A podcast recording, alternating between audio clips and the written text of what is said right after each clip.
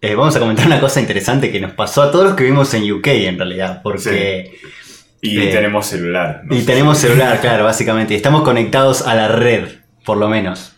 Estamos minding on own business o haciéndolo nuestras cosas y de repente... Un domingo de tarde. Un domingo de tarde, 3 de la tarde. 3 de la tarde. Exactamente a las 3 de la tarde, 00. Y de repente suenan nuestros celulares. Cada uno estaba en su casa, ¿eh? haciendo, haciendo lo suyo. ¿Qué dice el celular?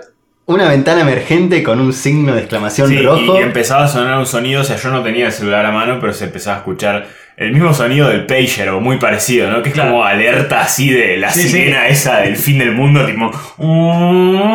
Así tipo...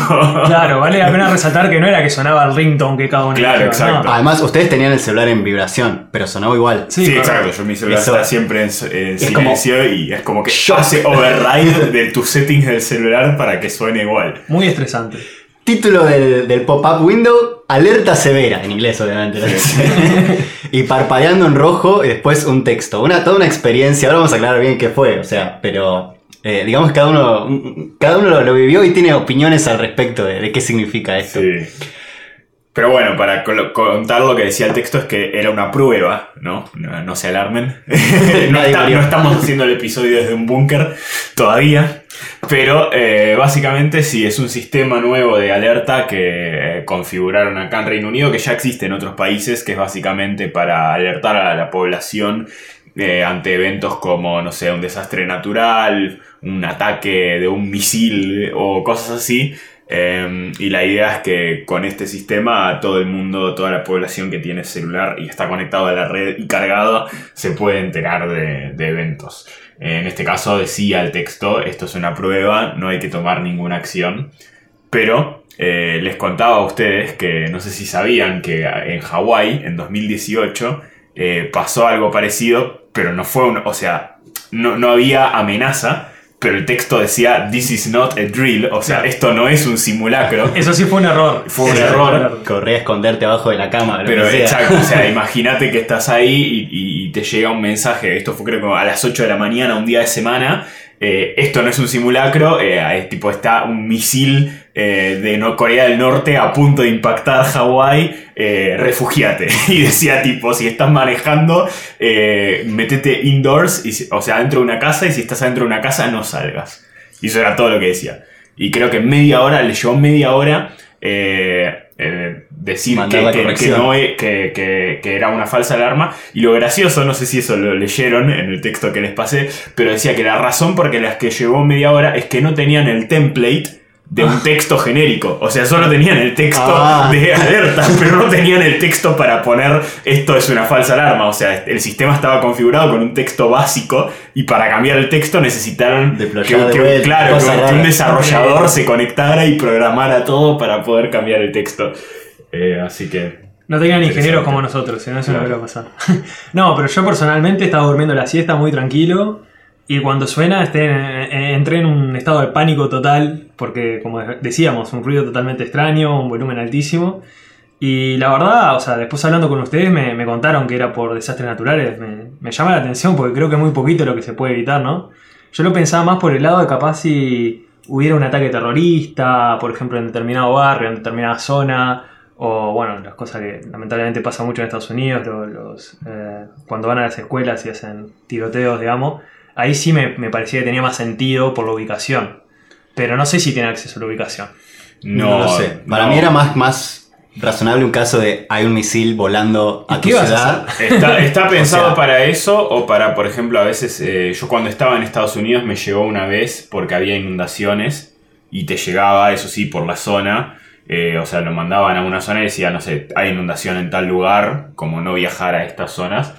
Eh, pero sí, eh, lo que yo les decía antes que, que había leído, que básicamente cuando empezó la guerra, eh, un par de personas se empezaban a, a ver, porque acá en Europa estaban todos los sistemas anti en la, en la- la guerra, en la Segunda Guerra Mundial y todo eso, que tenían vari- va- eh, básicamente sirenas, ¿no? Y cuando eh, iba a haber un bombardeo o algo empezaban a sonar todas esas sirenas y la población, no sé, se metía en un refugio o algo. En ese momento, a ver, no eran bombas atómicas, no eran bombas que, está bien, quizás si te metías en un sótano podías sobrevivir o incluso en el medio de tu casa, ¿no? Si era un edificio grande, quizás yendo a la parte más central eh, tenías más chances de sobrevivir. Hoy en día yo creo que si es un misil intercontinental eh, de una bomba de 500 megatones, no sé si tipo... Porque la radiación, ¿no? Y además la radiación, claro, o sea, son todos eh, temas que realmente yo creo que la población por más que te enteres de que no tenés mucho para hacer. Por ahí, por ahí ayuda a los que están ahí en la cercanía, o sea, bordeando el impacto, ¿no? Los que están en el impacto, por más allá de que vayas y te escondas abajo de la cama, donde sea que diga el mensaje, ese sí lamentablemente no creo que tenga chance, pero bueno, quizás con suerte, los que están bien lejos eh, tengan más chance de sobrevivir si, si se van al sótano, ponerle una cosa Sí, pero el tema es que después, en realidad, yo lo que estaba viendo, yo en un momento me puse a investigar un poco sobre esto, y hay gente que básicamente está muy fanática y viste que se preparan ante todo, y básicamente el problema no es solo ese, sino como decía Gonzalo, la radiación, o sea, después vos, ¿qué, pasa? Ponele que cae una bomba atómica, ¿no? Eh, se te corta la, electricidad, se te corta el agua, eh, toda la comida va a estar contaminada, las plantas contaminadas, todo el exterior contaminado. Entonces lo que vos tendrías que hacer es, por ejemplo, tomar pastillas de yodo, eh, raparte, de no tener contacto, tipo, básicamente sacarte todo el pelo del cuerpo, porque que salir al exterior o cualquier polvo o lo que sea puede ser radioactivo y después tenés que tener un traje radioactivo, eh, provisiones de comida que no estén contaminadas y básicamente ver cómo mierda sobrevivís para salir de la zona radioactiva que puede ser kilómetros. Entonces la verdad es que incluso si llegaras a sobrevivir metiéndote en un sótano, después andás a ver cómo sobrevivís eh, todos los días que siguen en, esa circunstancia. Así que no sé. Pero bueno, una de las ventajas ¿no? de vivir en, Uruguay y en Argentina, que estas cosas no pasan Porque no tenemos la infraestructura de, tener esas alertas quizás. en Uruguay existe, pero es por correo. por poco y me lo. O sea, una de las cosas choqueantes, lo, lo voy a comentar por las dudas. O sea, la captura que, mandó Julián de Hawái era un SMS, me parece. Pero esto eh, es directamente una alerta que aparece en tu celular, como si te hayan instalado un programa o algo que recibe las notificaciones. Y va por fuera de, tu configuración de notificaciones y por fuera de, de las aplicaciones que hayas instalado. Yo, de hecho, estaba usando el celular en ese momento y me salta la alerta. Lo, primero que pensé es, uy, debe ser el último APK pirata que, instalé. me instalé una basura, o sea, ya, saben cómo es mi mentalidad, ¿no? Pero... porque directamente no es, ni, siquiera se veía como algo de la UI del celular. Es como, no sé, si pones el chip Movistar, te instala una aplicación de Movistar. Es como si esa aplicación estuviese tomando control.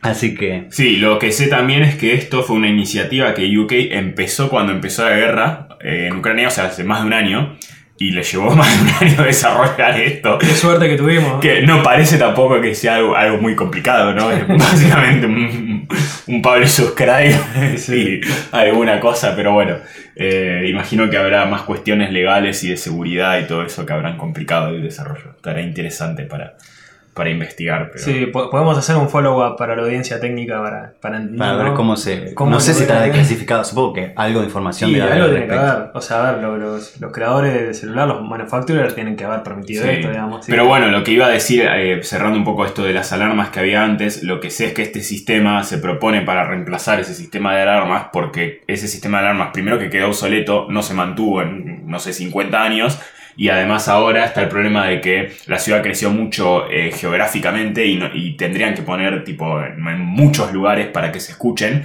y las casas tienen ventanas que aíslan mucho más el sonido que hace 50 años porque básicamente como que la aislación mejoró mucho. Entonces básicamente no, no tiene sentido invertir tanta plata en mantener un sistema de alarmas y básicamente este sistema con el celular es la alternativa para... Y ahora se asume que todos tienen un celular para enterarse de eso. Pero bueno, en definitiva, yo creo que el testing, no sé qué números habrán recolectado, pero creo que funcionó bien. A ver, el gobierno avisó, no sé hace cuánto, pero, pero había publicidad. Yo lo había leído en las noticias hace como una semana que, decían que hoy iba a haber Hoy a las 3 de la tarde iba a ser la prueba, la notificación me llegó a las 3.00, o sea, por lo menos a mí me andó perfecto, no sé si a todos le habrá llegado al mismo tiempo o si, si hay sí, a mí también, cosas, eh, hay un cuello de botella en algún lado o no, esos supongo que son los problemas que tuvieron que resolver para que esto funcione, pero definitivamente una experiencia, digamos, interesante.